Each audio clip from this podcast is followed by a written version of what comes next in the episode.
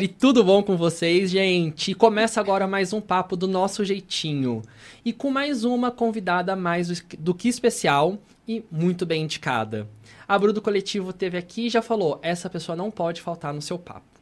Quem chega junto comigo hoje é ela, dona de um sorriso único, contagiante. Uma mulher que nas suas bios já se define de forma muito rápida e objetiva mãe e criativa. A personalidade por toda a marca e criação da Cabrum. Bru, seja bem-vinda. É um prazer estar aqui contigo e poder escutar um pouquinho sobre você. Obrigada, obrigada pelo convite, Léo. Eu que agradeço você ter topado essa maluquice. Ô, Bru, antes de mais nada, né, antes de tudo, na verdade, eu queria que você contasse um pouquinho sobre sua trajetória, né, e já linkando como que a Cabru surge na sua vida. Certo. É, bom, eu vou começar pela Cabru, porque antes disso é muita coisa. é, eu cursava biologia, e aí no meu quinto ano eu engravidei. Tive o meu filho, né? E quando eu fiquei grávida, já fui exposta assim a várias situações que eu não concordava e que foram me deixando desgostosa com a faculdade em si. É... E aí, quando entrou a fase de, tipo assim, terminar o meu. a minha licença maternidade e eu ter que voltar, eu queria muito amamentar o meu filho, como a OMS indica, que são seis meses exclusivamente de leite materno. E aí já foi a primeira, assim, quebra para mim bizarra, porque a licença maternidade são só três meses. E aí eu decidi trancar a faculdade para ficar com o meu filho. Mas eu tive depressão pós-parto, né? Então eu tava bem. bem louca da cabeça, vamos assim dizer. bem triste, num momento bem complicado. E eu sentia muita falta de resgatar a Bruna, né? Para além de mãe, enfim. Porque eu ficava o dia inteiro em casa amamentando e trocando fralda, e era isso. Então eu comecei a pensar no que eu poderia fazer de coisas que eu gostava para me dar um pouco de de alegria, assim mesmo, né? De contentamento, para me tirar um pouco da maternidade só. E a manualidade sempre esteve presente. E foi aí que surgiu a ideia de juntar o meu amor com as plantas, né? Com o artesanato, algo manual. E a partir disso, pesquisas e tudo mais, eu cheguei na resina. E antes eu fazia exatamente para tipo assim, curtir o meu momento, fazer algo além da maternidade. Só que as pessoas começaram a ver, começaram a gostar, aí eu comecei a vender, porque eu também precisava ter uma renda. Eu tava, tinha trancado a faculdade, tava na casa da minha mãe, não tinha renda nenhuma e com um filho. Então eu comecei a vender, estruturar a marca e foi assim que a Cabru surgiu. Bru, foi num momento de, de se reconectar com você mesma, né? De se, de se, de se descobrir Sim. novamente. Sim. Porque acho que quando a gente está em depressão, né? E eu englobo a gente porque acho que em diversos momentos, óbvio que em situações distintas, eu também já tive.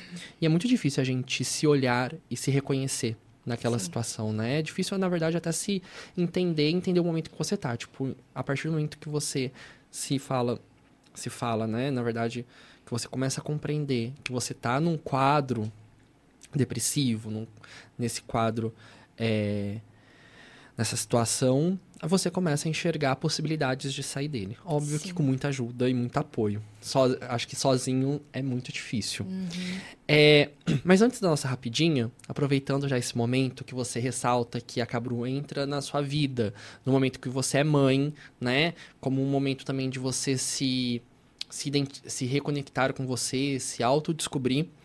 É, quando você começa a ser uma mulher, mãe, empreendedora, eu acho que muito dessa combinação, eu acho que muitas mães também se encontram nesse momento, mães empreendedoras, que ocorre a culpa materna, né?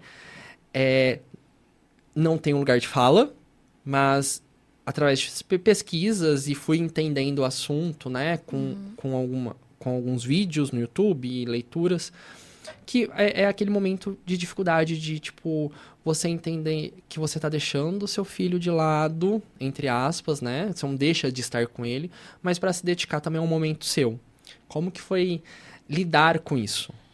Eu acho que é a clássica, nasce uma mãe, nasce uma culpa, né? Uhum. e a culpa, ela não vem só na hora de empreender. Ela começou quando eu tive que voltar para a faculdade já, assim. Na verdade, ela começou no parto, porque depois disso tudo é culpa. Mas é, deixar o filho com a minha mãe para poder ir para a faculdade me parecia algo muito egoísta, sendo que ele tinha três meses e precisava de mim, aquela coisa muito ainda visceral, né? Então a culpa já vem daí. E aí eu tranco a faculdade para ficar com meu filho e a culpa vem de não olhar para mim.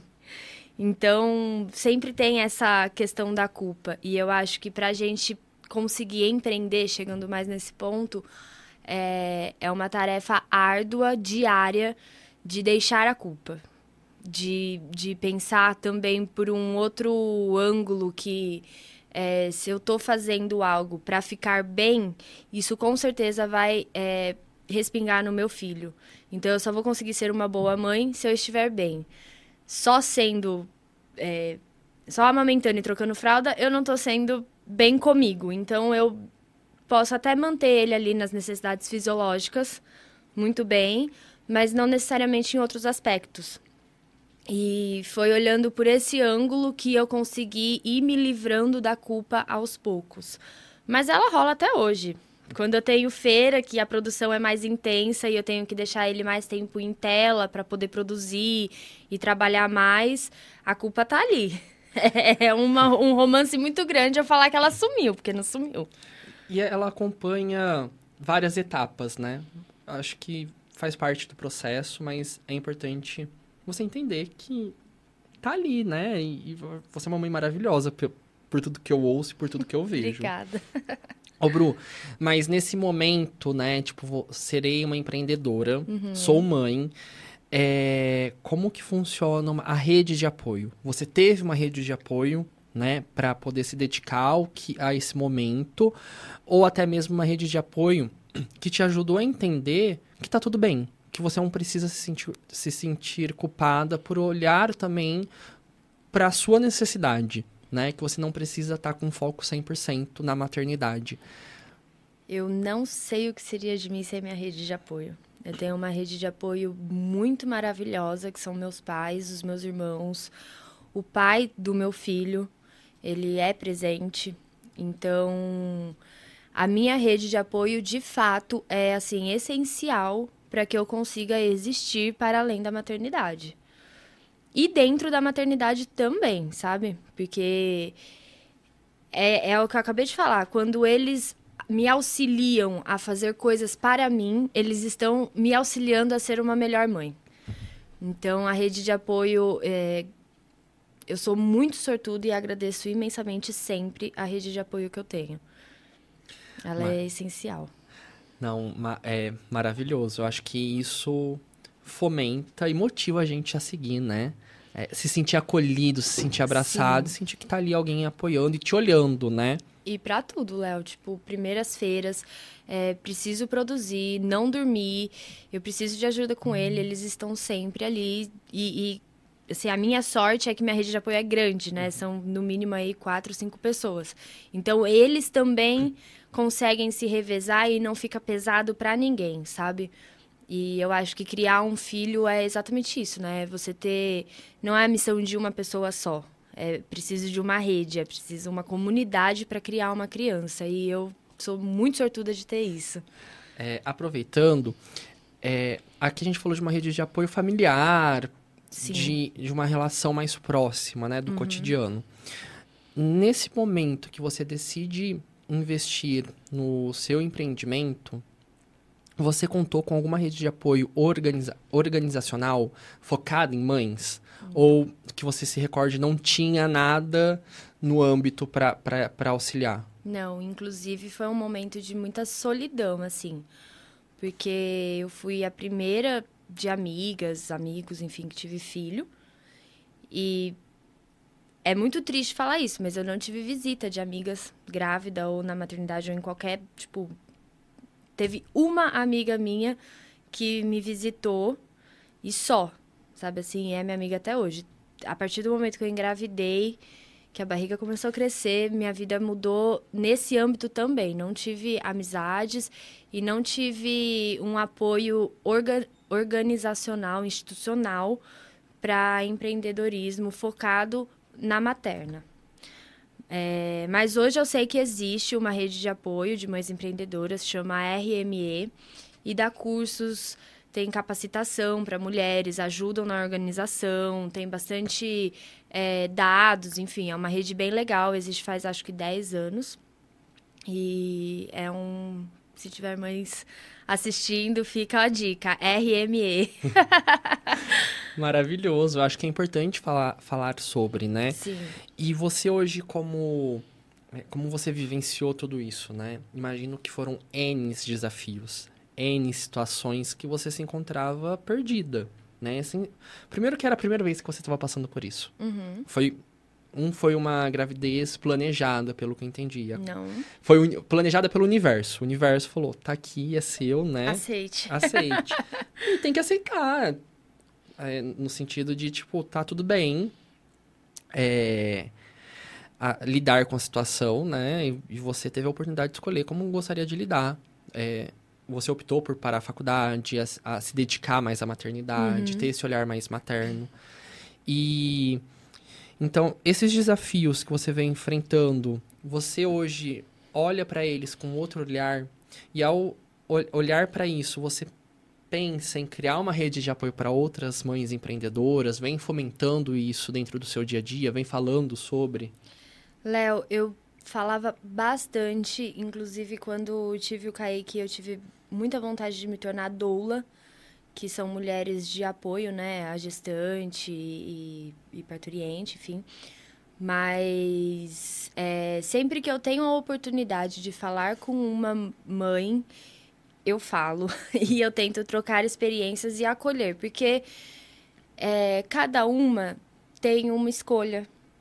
Tem mãe que jamais escolheria trancar a faculdade, tem mãe que escolheu logo de cara abandonar, tem mãe que. Então, assim, são é, infinitas é, possibilidades e escolhas. O importante é você acolher. Então, sempre que eu tenho essa oportunidade, eu tento conversar e falar: olha, tá tudo bem, a sua escolha dentro do que você acha melhor para você, tá tudo bem, independente do que falam. Porque sempre, em qualquer escolha, vão te julgar. Se eu continuasse a faculdade, vão me julgar. Se eu tranquei a faculdade, vão me julgar. E isso é uma coisa que ocorre. E só voltando na institui na, nas instituições, assim, não no ramo de empreender, mas eu acho importante, eu gostaria de ressaltar sobre a universidade. Uhum porque deu os três meses da minha licença maternidade, eu voltei. Eu não tranquei logo de cara. Uhum. E aí eu falei, bom, eu tiro o leite, deixo armazenado, minha mãe descongela, né? Minha rede de apoio descongela e oferece esse leite para ele. Ele não vai estar tá mamando no peito, mas é o meu leite. Ok. Cheguei na faculdade, não tem uma sala onde eu possa tirar o leite de forma higiênica, onde eu possa armazenar, eu não posso deixar aquele leite fora da geladeira e nada do tipo. O único lugar privado que eu tinha para tirar o leite era o banheiro, que é não vou oferecer aquele leite para o meu filho. Então, assim, falta também uma estrutura, e era uma universidade é, federal, né? E então falta uma estrutura institucional em todos os sentidos, não só para empreender, mas para você continuar estudando, para você voltar ao trabalho, para sabe assim, sempre falta essa esse tipo de estrutura. Falei, tá bom, então vou levar o Kaique comigo.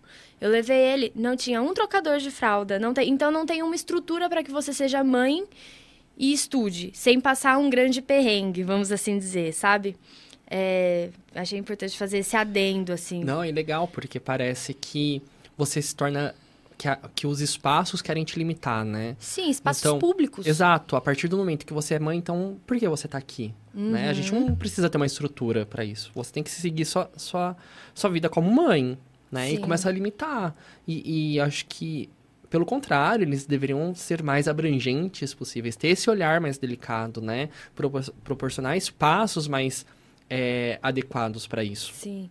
Teve, tem uma cena muito emblemática, assim, que eu cheguei na, na enfermagem da faculdade, porque para você pedir a extensão da, do período de licença maternidade, você tem que ir na enfermagem da faculdade.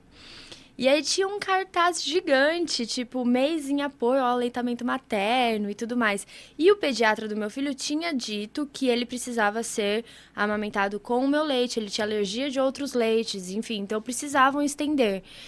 E aí, esse cartaz de apoio ao aleitamento materno e pipipi, papapó, cheguei lá, simplesmente, pode Uhum. falar Pode, abertamente, cagaram pro pedido da, da pediatra, pro meu pedido, para tudo. Eles, não, já deu os três meses e é isso. Era só um cartaz, né? Era só um cartaz para falar, fazer bonito, uhum. sabe? Mas não fizeram bonito na hora de, de realmente chegar junto.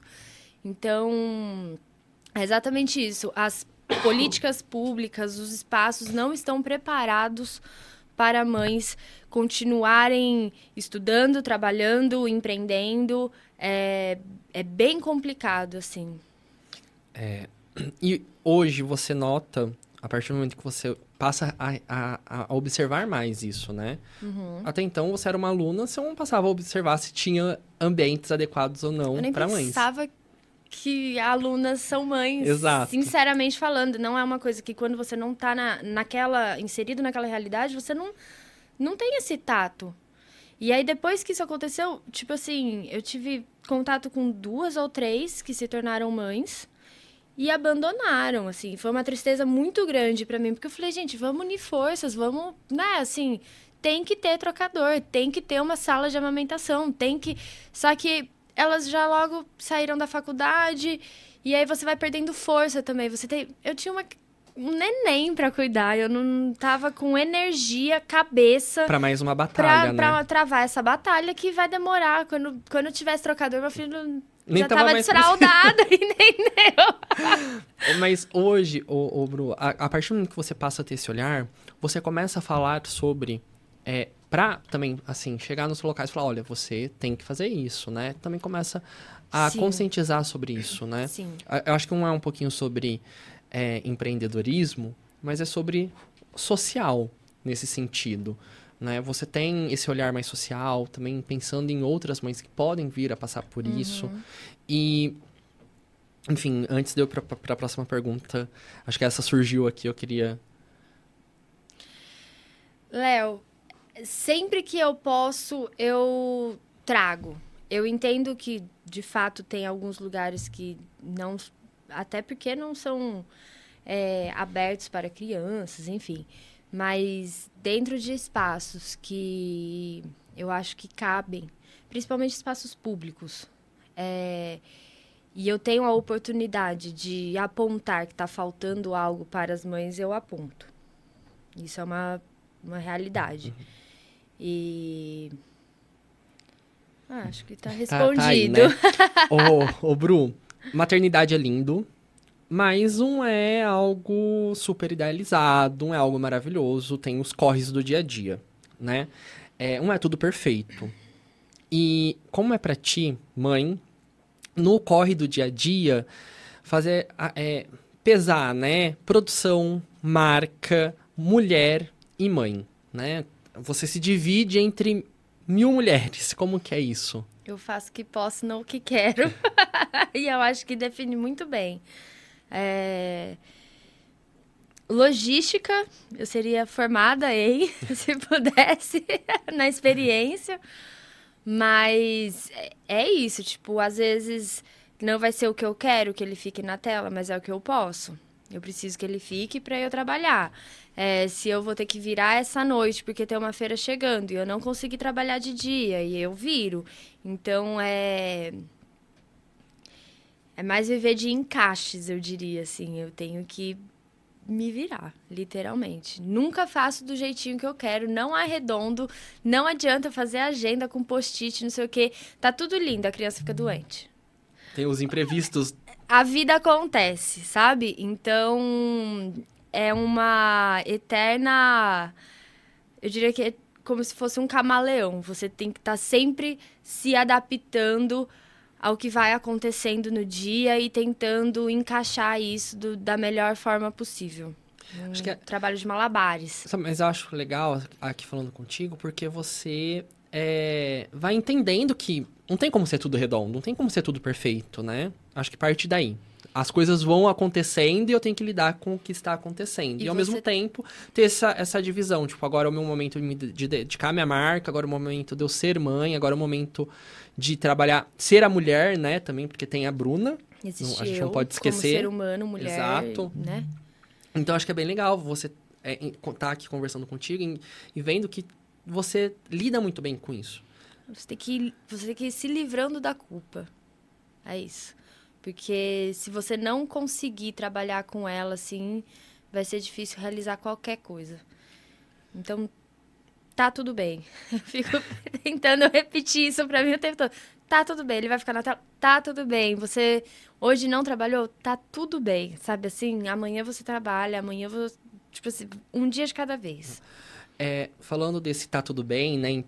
é, de você desapegar da culpa, é, a gente, vocês no caso, né? A gente não, vocês, é, sofrem muita pressão do de fora, do julgamento, né? Tipo, nossa, a Bruna não tá. Eu, eu acho que a Bruna não tá fazendo isso certo, acho que a Bruna tinha que seguir assim. E isso vai pesando. Imagino que no começo muito mais do que hoje. Como você foi lidando com isso dentro da sua trajetória? É, e como você entendeu que, cara, tá tudo bem eu deixar ele um pouquinho mais na tela hoje pra me dedicar a ele amanhã? Como que foi tendo essa visão? Porque é um processo, imagino. É, primeiro de tudo, de onde está vindo a crítica? Quem está me criticando? Admiro essa pessoa? Agrega? Aí eu vou receber a crítica ou não. Eu acho que parte daí. E não só ficar mal porque estão te criticando, mas é preciso avaliar quem, como e por quê. Sabe assim? É... E esse é o, acho que o ponto parte daí.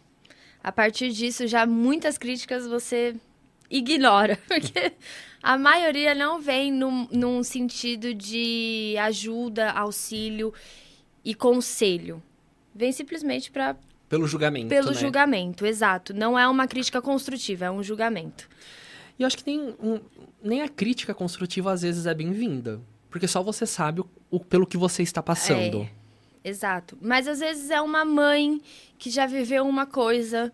Eu tive muita dificuldade em aceitar que eu não ia amamentar até dois anos. Muita dificuldade. Eu tinha colocado isso na minha cabeça, dois anos é a meta e eu vou bater minha meta. E, e é isso. E eu sou teimosa, eu coloquei isso na minha cabeça, eu vou conseguir, entendeu? Só que chegou no nível que não estava saudável. Então, tem é, os conselhos. Tá tudo bem para antes. Um ano e meio tá ótimo. Ele não vai ficar doente demais por causa de meio ano de, ama- de amamentação. Então tem esse lance de. Não é uma crítica, mas é aceitar conselhos e tentar respirar e, e, tipo assim, essa era a minha meta? Tá tudo bem diminuir a meta. Eu- Entende? mas eu acho que aí não é, não é uma questão de crítica, é mais uma questão É um- de te acolher e Sim. te respaldar, tipo, de, de acolhimento, tipo, olha, tá tudo bem você não, não ser assim, né? Uhum. É mais do que uma crítica, tipo, Agora, crítica é crítica mesmo? Tá pagando minhas contas? é tipo isso. Tá ficando com meu filho pra mim? Falando você como mãe, você era aquela mãe que lia e, tipo, se tava no livro, digamos assim. Tem que ser assim, você tinha que você seguia a risca isso. Sim, e fiquei doente. a teoria é linda, na prática a teoria é outra, Léo. Na prática a teoria é outra. Não dá. Enquanto eu tentei seguir a risca as melhores é, vertentes de educação e, e aleitamento, e dorme, não dorme, faz isso, faz aquilo, eu fiquei louca. Eu fiquei louca. Nunca vai ser como eles dizem, não é. É, é um, um neném é um ser humano com vontades próprias, com, com personalidade, com sabe assim. Então não, não vai rolar. É, hoje, se eu pudesse dar um conselho, quando eu posso eu dou, faça o que for melhor para você. Você colocou isso de meta, não tá dando? Tá tudo bem diminuir. Atingiu a meta aí, tá ótimo. Continua. Sabe assim, é, faça o que estiver ao seu alcance, o que for bom para você, o que for saudável para você e para o seu filho. Sendo saudável para a mãe, muito provavelmente vai ficar bom para o filho. Porque é, é, não adianta você querer seguir teorias, ficar doente com elas, que isso respinga no filho.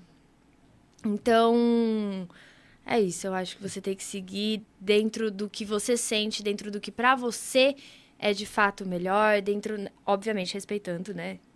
Pensando no filho também, mas assim, é, não seguir tanto a risca, porque eu, eu fiz isso, lia muito, participei de grupos, é, grupo de WhatsApp, grupo de Facebook, ia em encontros de mães, ia em encontros de gestantes, isso e aquilo.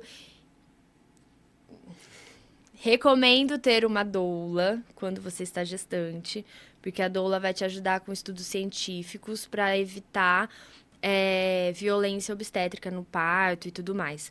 Mas a partir disso, assim, é sempre bom você ler, você captar ideias, teorias, estudar sobre, mas elaborar o seu jeito, no seu sentir, no seu pensar, da sua forma. Entender como essa teoria se encaixa dentro do seu cotidiano, Exato. dentro daquilo que você vem vivenciando. Não levem à risca. Cada um é cada um, cada casa é uma casa, cada caso é um caso. Maravilha, Bru. Tô amando entender um pouquinho mais desse lado materno, desse lado empreendedor materno. Mas antes da gente dar sequência aqui, eu queria fazer uma rapidinha contigo, que é o nosso bate-bola. Pode Tá. ser? São 10 perguntas rápidas, e aí você responde o que vem na, na tua cabeça, assim, de primeiro. Preparada? Vamos lá, se meu TDA vai. deixar. Se esquecer, a gente vai pra outra, não tem problema. Então, bora. É uma marca. Uma marca, eu diria a cangaceira. Ai, Ana Lu, né? Uhum. Também sou super suspeito com ela. um músico. Um músico, po- Pode ser, ou uma, enfim, um artista, um artista da cena geral, musical. tá. Alan Bernardes. Mas eu gostaria de falar também Nina Simone. Maravilhoso. Uma artista. Uma arte... Nina Simone. Respondi antes, hein? Então, uma flor. Hum... Que difícil, Léo. Sério? Poxa, podia ter avisado antes. eu gosto muito de lírio. Lírios. Acho que sim. Um filme. As duas faces de um crime. Ah, a gente tava falando disso antes, Sim. né? Das coisas macabras da vida.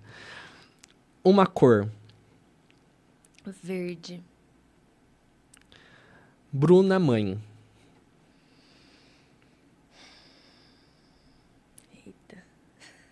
Bruna, mãe? Difícil, hein? Eu, eu diria amor. É isso. Bruna Empresária. Loucura. Bruna Amiga. Bruna. Difícil essa, Bruna amiga. Não uma amiga sua, tá falando Presente. É, Exato. Bruna por Bruna. Bruna por Bruna. Autêntica. Amei. Acho que a autenticidade é, é- é- resume bem É, você. Poderia Muito. ser gargalhada também. Ela geralmente não tá na mesa dela, né? Eu gosto. A gente tem que respaldar isso aqui. É mentira, você passou nos momentos que eu vou beber água no banheiro, pô. É muito, ela é muito comunicativa, ela tá aqui do nada, ela tá ali conversando com alguém, aí, tipo, tá ali a mesa dela. É Ela se vende você- sozinho, né? É só você ouvir quando eu tô rindo, porque você vai me achar. Acho maravilhoso isso. Mas porque se vende sozinho o seu produto, é, é fato isso. Não, mas eu converso com vocês, mas eu tô sempre de olho, vai. É, não, é, é. Mas eu gosto porque as pessoas passam ali encanta. Você não precisa abordar pra vender. Tipo, Não, pessoa... eu não fico puxando. Não, tipo, encanta. A pessoa passou, ela, ela fica encantada com, com o que tá exposto ali. Acho que isso é fenomenal. Não precisa. Nem, toca, né? Tipo, o produto por si só toca a alma, eu acho. Ô, Bru, é, hoje com uma marca mais consolidada, né? Com uma atuação mais evidente, você fala muito sobre ser mãe empreendedora. É, dentro da rede de apoio desse cenário, você olha é, como você pode é, auxiliar outras mulheres é, até para falar aqui é, como que é essa etapa inicial, quais as dificuldades que vão surgir no caminho, e, e se você pudesse dar dicas, né? Quais seriam essas dicas? Léo, é, eu, te, eu pensei nisso antes de vir, assim, eu tava pensando, e eu falei, poxa, se eu tivesse que aconselhar alguém sem rede de apoio, eu não sei como eu faria. Sendo bem sincera, eu não consigo pensar. Mas ressaltar que rede de apoio não é só mãe e pai, né? É o familiar, tem rede de apoio de amigas. A sua rede de apoio, se você tiver condição, pode ser uma babá, uma creche, uma tem alguns hotéisinhos em Sertãozinho, tem, eu não sei como que funciona aqui, mas casas que ficam com a criança, enfim. Mas eu diria para ir atrás de Sebrae, que eles dão todo um suporte para você começar continuar e, e depois, em qualquer nível do seu empreendimento, em, empreendedorismo, enfim, eles vão te ajudar. Então, procurar a Sebrae, procurar essa RME que eu comentei, que eles são especializados em empreendedorismo materno, então tem muito a agregar. Eles dão workshop, dão palestras, tem vídeo no YouTube, enfim, é bem legal. E procurar, assim, de fato, informações sobre o empreendedorismo. Porque é uma realidade, o país, o, o, Brasil é um dos países mais com mais empreendedores, né? É o sétimo país com mais, maior número de empreendedores. E desses empreendedores, 61% são mulheres. Não conhecia, não tinha essa informação.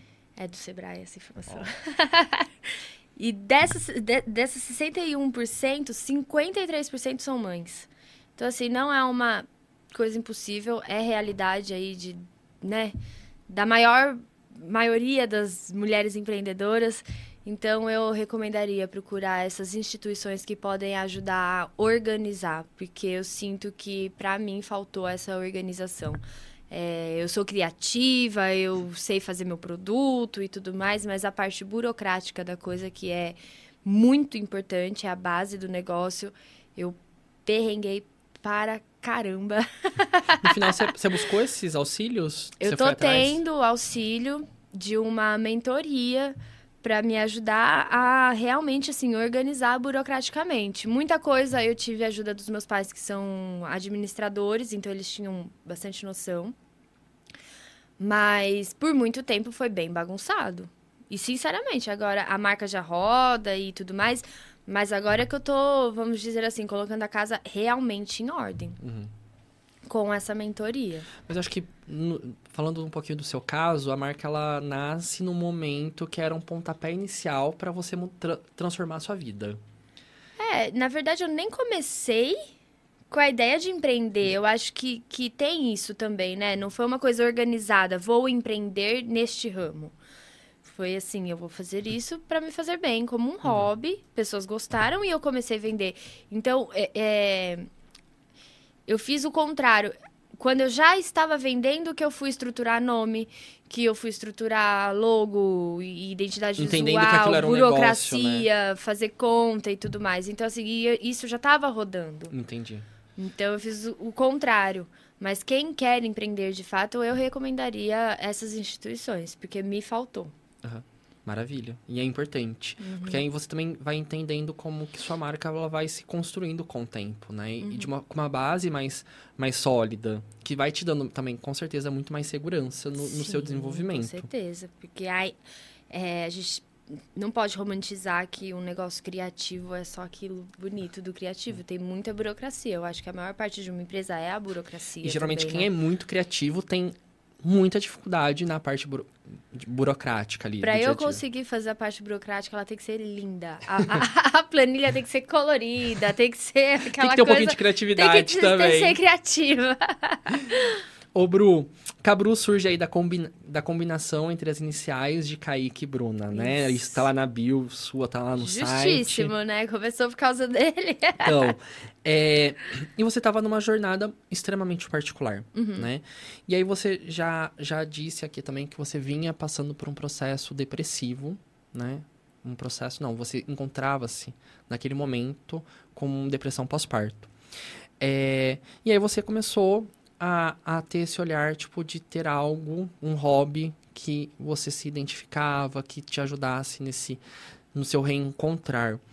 Mas como que foi ver é, a possibilidade da Bruna bióloga se tornar a, a Bruna das joias, a Bruna da moda, a Bruna artista? Muito feliz.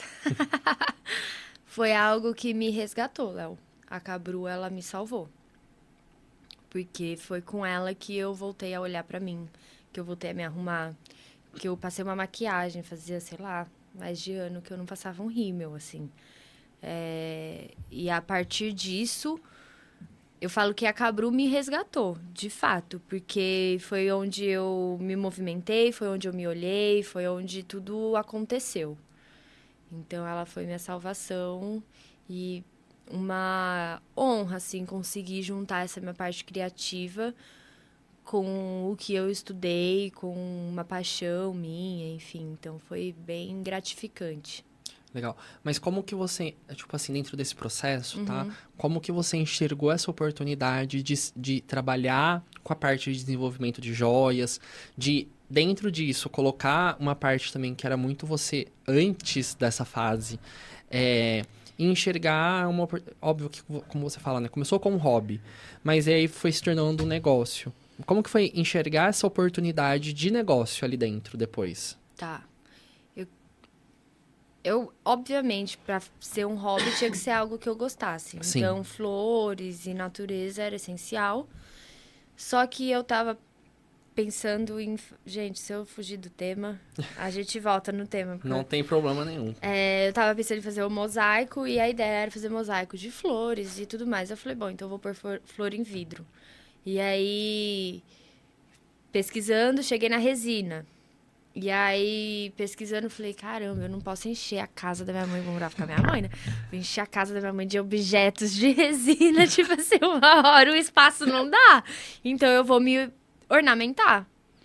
E aí, comecei a fazer as joias. Então, tipo assim, colar, brinco tal, porque eu guardo ali na minha caixinha e eu uso.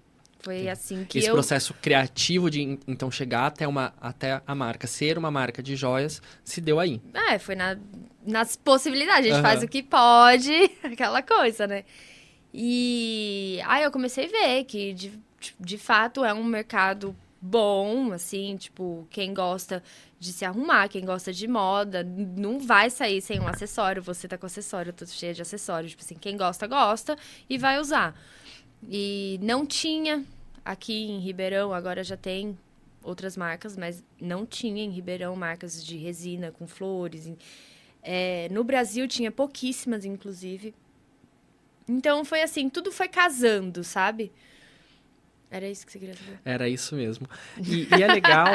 primeiro, eu, eu não conheço nenhuma outra marca do segmento que trabalhe da mesma forma que você eu acho legal porque você tem essa visão, óbvio, né? Uhum. Tá ali uhum. dentro da sua rotina, entendendo o que, tá, o que está acontecendo dentro do mercado, né?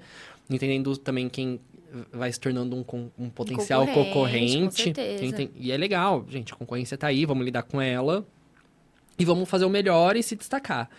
É, e é legal porque eu acho que é uma marca muito autêntica. É uma marca muito única, né? Eu acho que nenhuma joia que você faça, mesmo tendo a mesma flor, vai ser igual. Não, impossível. É impossível. A flor vai ser diferente. É. Enfim, e a é uma forma... característica do meu negócio. Eu não monto joias iguais. Não monto. Eu posso usar a mesma flor, eu vou montar a joia de forma diferente. O design vai ser diferente. Eu não tenho é, estoque. Então, eu montei esse colar de crisântemo e eu vou ter 10. Não tenho. Cada um é de um jeito. Esse colar é assim, esse colar tem esse design, esse tem cristal, esse. Entendeu? É, todas elas são únicas. E eu acho que, de fato, assim, de outras marcas de resina, é, é, tem algo meu, característico. É, é, por mais que seja flor em resina, a Cabru tem sua personalidade, sabe? Ela tem a sua... Tem sua visão. Tem a tem minha mão. Tem a sua essência dentro Exato. daquele daquele produto final, Exato, né? Acho que exato. isso tem seu olhar, eu sua dedicação. que as pessoas reconheçam isso. Isso é energia. Tipo, você tá ali em contato com aquilo e você transmite essa energia pro objeto e para as pessoas. Que é uma Exatamente. energia bem contagiante, inclusive. Ô, Bru, Cabru na novela das 21, da Globo. Uhum. Cabru com Vanessa da Mata. Como é notar o seu trabalho, tipo, se expandindo e conquistando tanto espaço? Léo, eu não acreditava. Foi logo no começo da Cabru. A figurinista entrou em contato comigo, tipo, ai, figurinista da novela das nove e tal, preciso. Às vezes é Polessa, vai fazer uma personagem meio mística, não sei o que, não sei o que, são os produtos, tem tudo a ver. Falei, hum, cheirinho de golpe isso, hein, querida? Não é possível. Aí eu falei, bom, mas também não vou negar, né? Sim. Vai que. Leva, eu só acreditei de fato que tava rolando, porque conversa, entende quantas peças, como vai ser. ah, Eu só acreditei de fato quando veio o carrinho da Rede Globo retirar as peças em casa. Eu tive que assinar o papel, tá ligado? Eu falei, não acredito. E aí eu fiquei, mas ainda não sei. A, a nossa cabeça tem um- uma autossabotagem, assim, né? A gente, pelo menos no processo que eu estive na depressão pós-parto, começar, não sei o que, me parecia muito irreal, assim. E eu acredito que não só por ser materno ou a depressão, nada disso. Mas eu acredito que é do empreendedorismo, em geral, você ter insegurança com o seu negócio. É, isso vale isso mesmo, isso tá nesse patamar, ela tem essa qualidade, mas é tudo isso. Sabe assim, eu acho que rola no geral. E aí, só caiu a ficha quando eu vi Na na, novela. tela, tá ligado? Passou a cena, eu falei, não acredito. Aí minha avó, Bruna, eu vi, ela tá passando. Aí, aí eu falei, nossa, rolou. Você lembra quantas peças foram? Foram 10 peças. 10 peças. E aí era consignado, eles devolveriam, mas no fim eles acabaram comprando as peças. Que legal, eu não sei gostaram. se compraram pro figurino. com- Tipo assim, não Ficou sei o com alguém lá. compraram. E é isso. Legal. E, e Vanessa da Mata? a como foi? Vanessa da Mata, ela. Com a biologia, eu parti pro lado das abelhas, né? Uhum. E aí eu participava de workshops, de abelha, enfim. E a Vanessa da Mata, ela estava financiando um projeto de mulheres nas abelhas. E aí, por estar ali, eu fazia, levava os produtos em feiras desses workshops e tudo mais. E acabou que ela chegou, deram uma peça para ela, ela gostou, depois ela usou, postou nas redes, aquela Que coisa legal. toda. Então foi o elo entre Cabru e Vanessa da Mata foi um outro é, um outro projeto pessoal meu de abelha Que levou que até aquele casava momento. com a Cabru que casou com a Vanessa da Mata, é isso. Ó, mas aí aproveitando, como que é você hoje, né, olhar para essa trajetória e ver que a marca ela tá se consolidando, tá, Uhum. as pessoas estão consumindo, né? Ela tá em crescimento, ela é algo que é desejável pelo público. Como que é isso para você? Porque era um, começou como um hobby, se tornou comercial, se torna um sonho de expansão, de Uhum. empreendimento e hoje já começando a se consolidar. Como é olhar para essa trajetória? Fico bem orgulhosa, sinceramente. Mas até hoje, assim, eu tenho um pouco de. de insegurança, talvez. Ainda assim, é bem. Uma coisa que a Bruna sempre me puxa a orelha, sabe? Para de falar desse jeito. Vai ser sim, consegue sim. Sabe assim? Porque. É, em muitos momentos eu ainda desacredito, eu ainda tenho essa insegurança. Mas a gente tem que seguir firme. E quando eu, eu faço essa retrospectiva, aí eu consigo respirar e falar: não, tô no caminho, é isso, vai dar certo, já deu certo, já faz cinco anos que tá dando certo, então tá rolando e vai rolar mais ainda, sabe? No processo ali que você falou da, da questão da novela, né? Uhum. Você destacou a questão da autossabotagem, de acreditar que aquilo não estaria acontecendo com você, aquela oportunidade, ou que fosse talvez um possível golpe, né? E Uhum. tudo mais. Eu acho que as autossabotagens, elas vão acontecendo conforme a gente vai se desenvolvendo e as coisas vão, vão... A gente vai lidando com tudo. Como você lida com essa autossabotagem hoje? Você reflete, tipo, não, isso daqui sou eu tentando me autossabotar. Ou você enfrenta e, tipo, passa a não enxergar isso. Depende do dia. É uma luta diária. tem dia que eu acordo e eu tô iludida, nunca vai dar certo, aquela coisa assim bem pessimista. E aí eu preciso respirar, eu preciso olhar para tudo que eu já conquistei, eu preciso ver por que que eu tô pensando isso principalmente, onde é que eu tô, o que que eu tô fazendo que tá me dando essa é...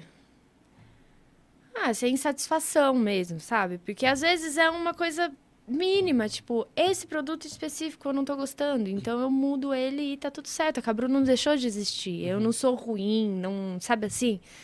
Mas é um, é um processo. E aí, normalmente, eu olho pra minha trajetória e eu falo, peraí, aqui eu pensei isso, segui, aqui eu pensei de novo, segui. Então eu tento sempre dar essa, esse respiro e um dia de cada vez e tá dando certo, já deu certo e vai continuar dando certo. Agora quando o bicho pega mesmo, eu ligo pra amiga, falo, ó, oh, dá um corre aqui, dá, me dá um salve. me dá um up aí. no que que eu sou boa? Fala. Ô, Bru, e aí falando agora então do processo criativo, né? Como que ele ocorre? Como que é desenvolver as peças da Cabru? Como você tem um planejamento, né? Tipo, eu preciso lançar tantas peças, tenho, vou ter uma feira, vou preciso é, lançar no site, é por coleção e como que desenvolve, né? As coleções, tipo, da onde vem as inspirações, onde você busca essas referências. O fato de eu trabalhar com flores já me dá uma sazonalidade. Então, eu não tenho essa flor específica disponível o ano inteiro. Eu não vou conseguir disponibilizar esse, essa peça com essa flor o ano inteiro. Então, só aí já me ajuda a ter é, coisas diferentes no ano. Mas eu, sinceramente, eu amo sentar na mesa do ateliê e deixar minha cabeça ser criativa e fazer o que dá vontade. Muitas vezes eu idealizo uma peça e eu, de fato, faço ela, porque fica ali martelando na minha cabeça. Mas muitas vezes eu vou eu tô com uma peça na cabeça e a hora que eu sento eu vejo outra possibilidade e eu já me animo e sabe assim? E aí, como eu produzo em, em quantidade, sei lá, eu sento e falo, vou fazer 20 agora, 20 pingentes. Então elas seguem um padrão. E aí, se eu faço um que eu gostei muito, eu tento reproduzir com flores diferentes aquele estilo mesmo que sejam peças únicas, né? Então acaba surgindo é, coleções. Ou se eu tenho muita flor disponível da mesma espécie, nasce uma coleção de diferentes designs de joia, mas com aquela flor específica. Então eu trabalho com essa sazonalidade da, da natureza. É, e da onde vêm as inspirações do estilo de joia? No sentido, tipo, eu quero talvez uma peça nesse sentido, vi uma referência aqui. Da onde você busca essas referências também para o seu arsenal criativo? Desfile de moda, é, referências na internet em si. Às vezes eu. E eu tô sempre reparando, gente. Eu reparo muito. Não adianta. Eu, eu, eu reparo. Então eu tô sempre reparando o que o pessoal tá usando. Às vezes eu vejo alguém com um design legal de brinco, um colar diferente. É, tudo isso é pesquisa, sabe? E dentro da própria natureza, né? Às vezes, como é, uma flor dá ali naquele galho, tipo, a forma como ela fica, o formato dela. Eu uso muito o formato natural da própria flor, porque para mim aquilo já é um puta de um design, sabe assim? Uhum. É, então, quando a flor é muito exuberante, eu nem preciso fazer nada. Eu coloco o colar e tá feito, sabe? Mas eu tô sempre buscando referências. Eu vejo desfile de moda, eu pesquiso na internet, eu fico olhando o tempo todo que a galera tá usando. Então, é daí. E Maravilha. tem também o meu gosto particular, particular. Que é a sua criatividade. Que é a minha criatividade e, enfim. Show. E a inspiração botânica, ela ocorre desse seu universo é, da biologia, da, da sua trajetória como Bruna. E como é manter a Cabru tão fiel a esse universo, né? Já ocorreu algum momento de de, de desconexão, tipo, talvez eu tenha que seguir por outro caminho, tenho que trazer peças diferentes, até por questões comerciais. Uhum. Isso ocorre? E, e, se ocorre, como que você volta para não, a Cabru, a essência dela é essa e eu vou me manter fiel a isso?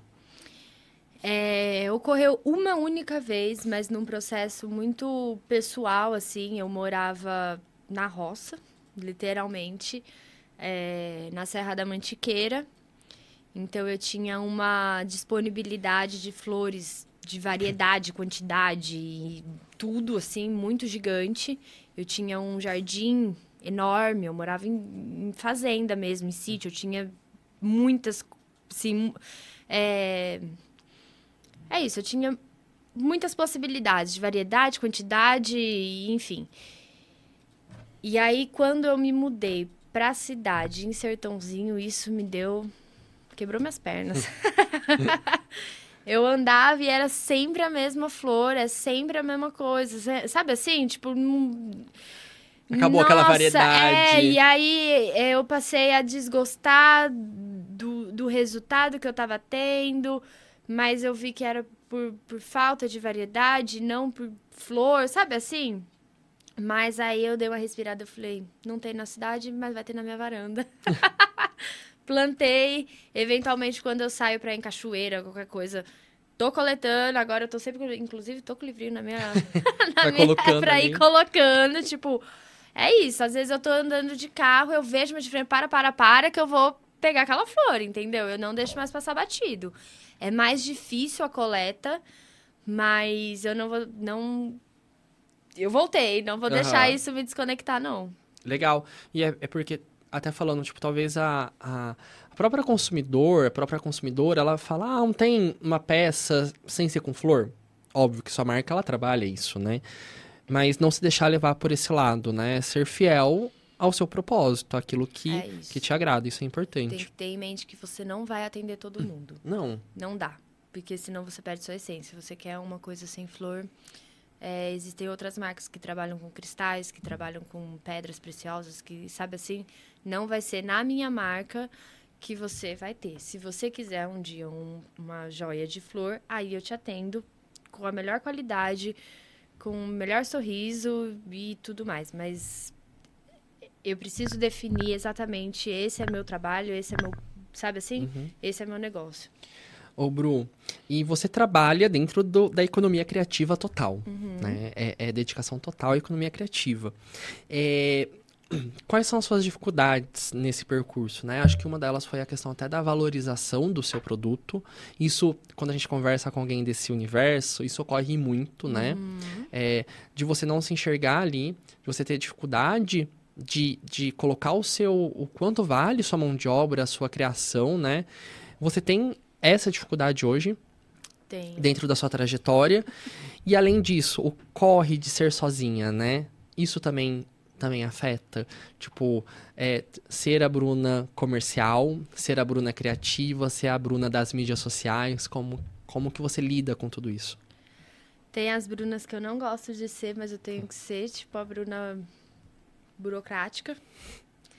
Mas a gente vai aprendendo. E pra eu ser a Bruna criativa, pra eu ser a Bruna vendedora, pra eu ser a Bruna mãe, pra eu ser as Brunas das quais eu gosto, eu preciso também ser aquela da burocracia.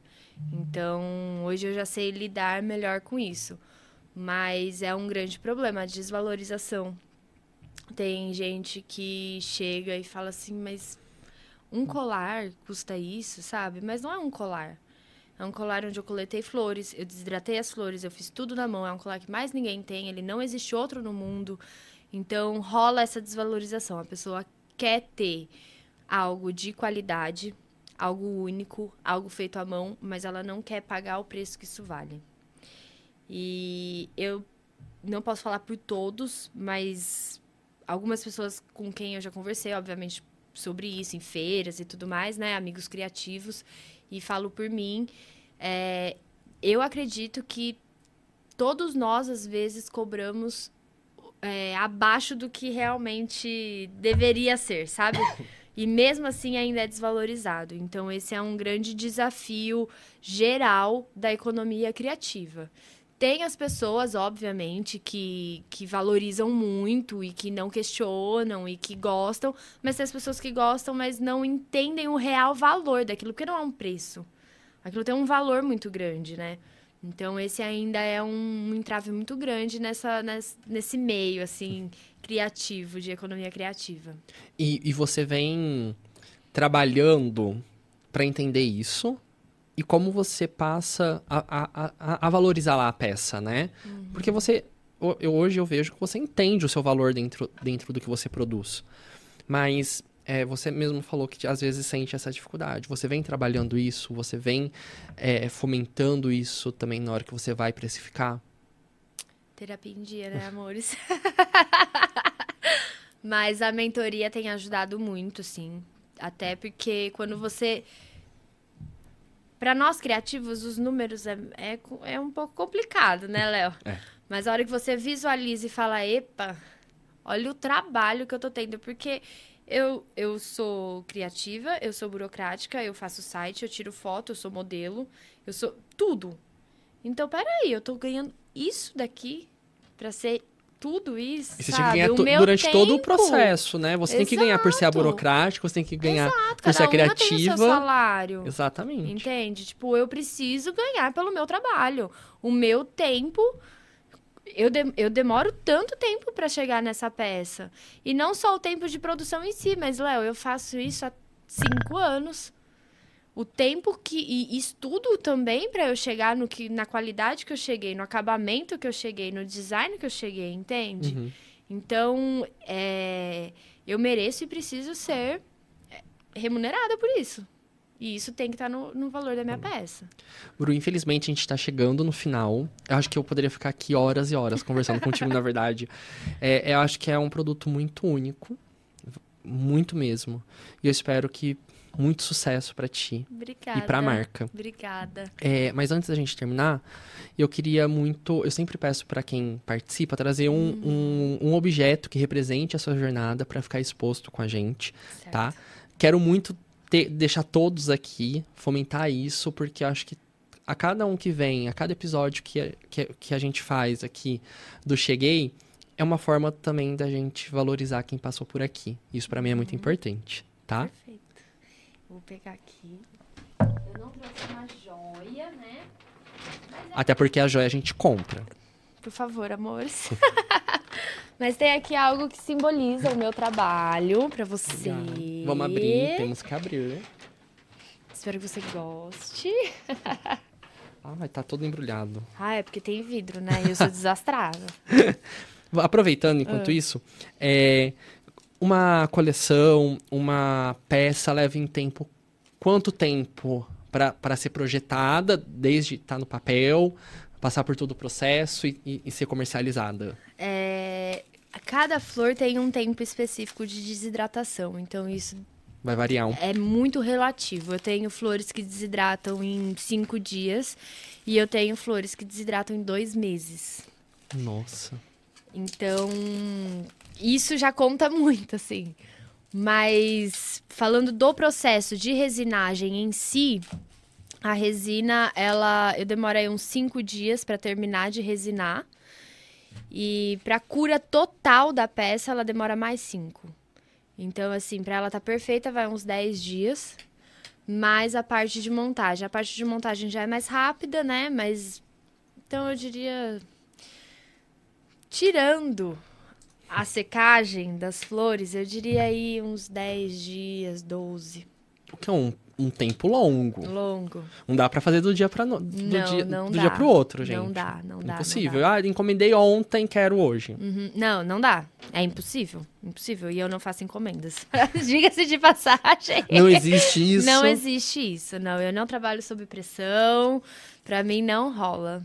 Já teve algum alguém que te procurou com alguma ideia muito extraordinária assim que você falou assim, não, olha, infelizmente não vai ter como. Ai, já, mas eu não posso falar, porque é, foi tão extraordinária que se a pessoa ver... Vai saber que foi ela.